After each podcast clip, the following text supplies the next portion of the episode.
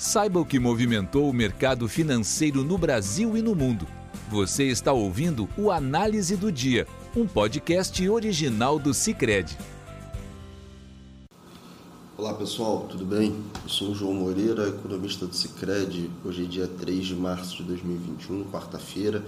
Nós vamos comentar sobre os principais vetores do mercado financeiro hoje. No Brasil, de maneira geral, foi mais um dia turbulento, repleto de incerteza relacionada principalmente ao cenário fiscal, que acabou ofuscando o bom resultado para o PIB brasileiro do quarto trimestre, que foi divulgado pelo IBGE hoje. Fique com a gente, pessoal.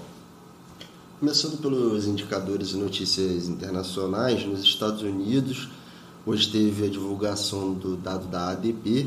O relatório mostrou geração de empregos é, decepcionante em fevereiro. O setor privado dos Estados Unidos criou 117 mil postos de trabalho em fevereiro.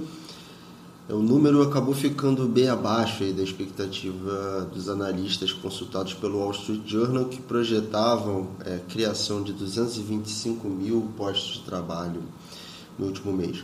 Por outro lado, é, as perspectivas para a tramitação do pacote fiscal no Senado americano e o otimismo com a vacinação deram, deram algum suporte, aí, é, algum otimismo é, para a atividade, também para as ações ligadas ao petróleo. Ontem, o presidente americano Joe Biden é, ele adiantou o cronograma e prometeu doses suficientes para vacinar toda a população adulta até maio.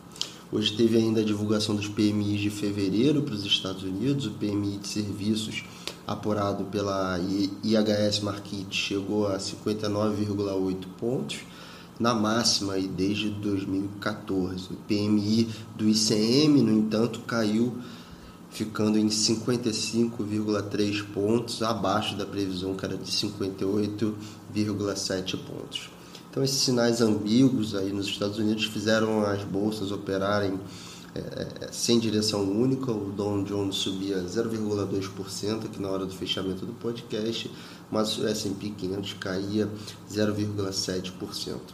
Na Europa houve, houve, a divulgação dos PMIs também. O PMI composto da zona do euro teve uma alta surpreendente, batendo 48,8 pontos em fevereiro, mas ainda né, ficando abaixo do limiar de 50 pontos, né, que separa a contração da expansão. Na, Alemi, na Alemanha também teve a divulgação, o PMI de serviços caiu de 46,7 pontos em janeiro para 45,7 pontos em fevereiro, enquanto que no Reino Unido teve avanço de 41,2 pontos para 49,6 pontos.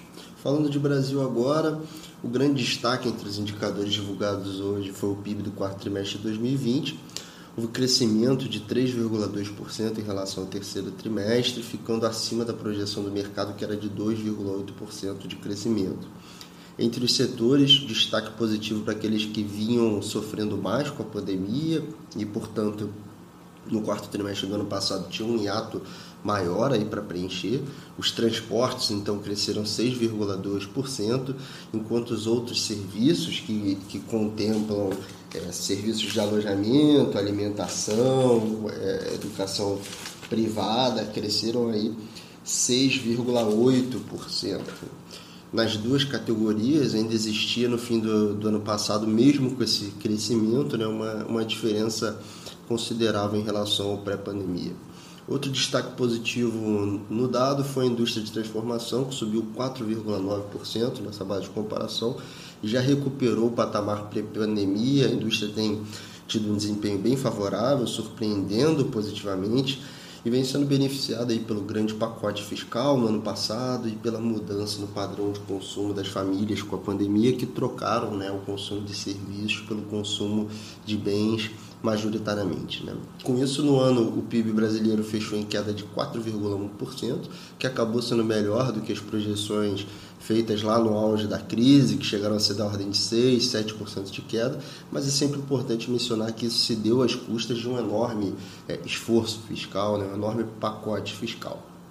Entre os setores, a agropecuária foi o único a crescer em 2020, com avanço de 2%, beneficiado pela recuperação rápida eh, da demanda chinesa e pelos preços de commodities elevados. A indústria caiu 3,5% e os serviços caíram 4,5%.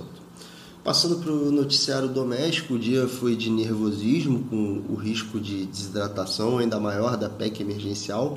Tudo indica que ela será votada hoje também é, é, gerou grande preocupação a possibilidade de retirada do programa do Bolsa Família do teto dos gastos. Né? Essa foi uma notícia que circulou ontem e hoje repercutiu bastante no mercado.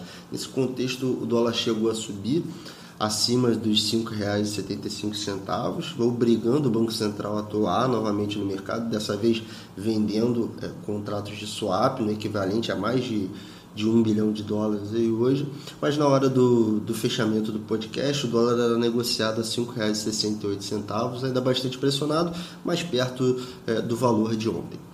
Além da PEC, né, que eu mencionei, o mercado, o mercado também precifica o agravamento da pandemia de Covid-19. Ontem foi registrada é, o recorde né, de óbitos em um único dia, segundo o consórcio de imprensa, foram mais de 1.700 óbitos é, ontem, né? então é, seria o maior número desde o início da pandemia.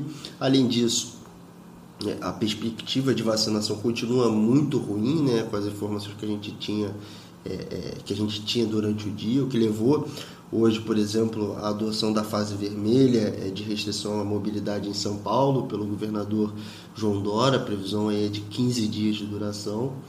Então, nesse contexto, a Bolsa é, é, operou quase o dia todo negativo, mas no fim do, do, do pregão subia aí cerca de 0,4%, com notícias positivas aí de última hora relacionadas à possível compra de vacinas da Pfizer pelo governo federal e com a negativa do presidente da Câmara, o Arthur Lira, quanto a, a possibilidade de retirar o Bolsa Família do teto, do teto de gastos. No mercado de juros, foi mais um dia de aumento na inclinação da curva, com o DI para janeiro 22 fechando com taxa de 4% contra 3,88% de ontem, e o DI para janeiro 25 fechando com taxa de 7,77% contra 7,49% ontem. Bom, pessoal, por hoje é só, nós ficamos por aqui. Um abraço e até amanhã. Tchau, tchau. Você ouviu o Análise do Dia, um podcast original do Cicred. Até a próxima!